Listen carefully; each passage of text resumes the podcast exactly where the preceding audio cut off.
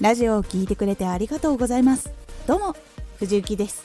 毎日16時と19時に声優だった経験を生かして初心者でも発信上級者になれる情報を発信しております。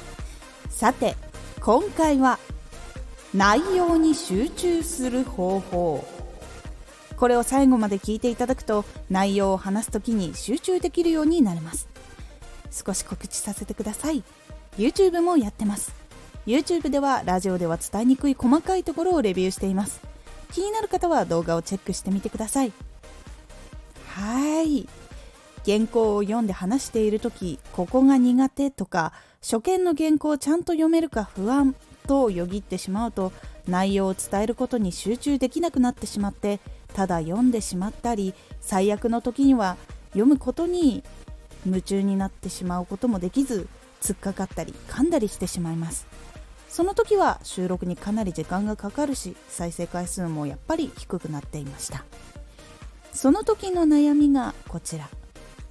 原稿の言い回しがいつも話しているのと違うから緊張する。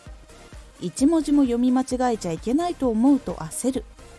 原稿を読むことに集中できない。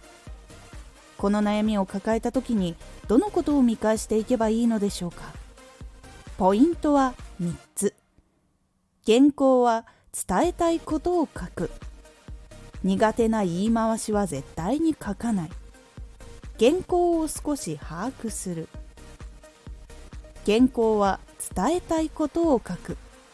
無理して内容を用意するときはなかなか文章が硬くなってしまうことが多いです。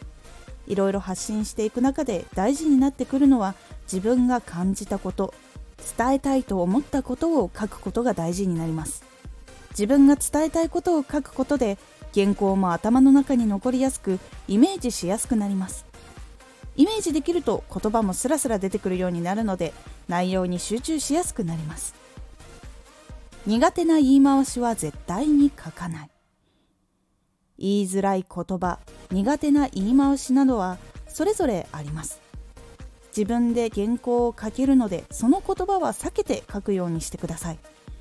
話し言葉に近くしてみたり言い方を変えたりすることで話しにくい言い回しを避けることができます。是非いろいろ試してみてください。原稿を少し把握する。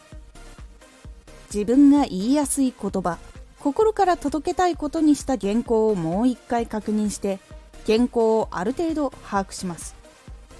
イメージできることで次はこの話だったななどいろいろ思い出すことができるので原稿を読みやすくなります。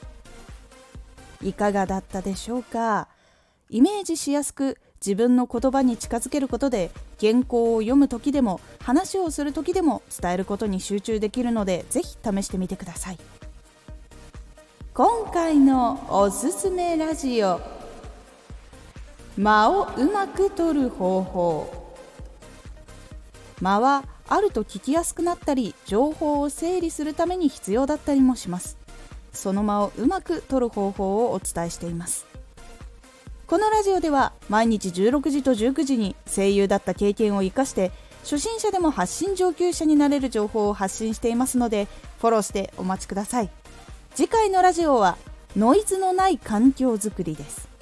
こちらは収録の時にノイズが入らないようにするために気をつけることをという感じになっておりますのでお楽しみに。Twitter もやってます。Twitter では活動している中で気がついたことや役に立ったことをお伝えしています。是非こちらもチェックしてみてね。内容に集中するために問題を解決して収録するように心がけると収録がスムーズにできるようになって結構快適になります。慣れると楽ですよ。今回の感想もお待ちしています。ではまた。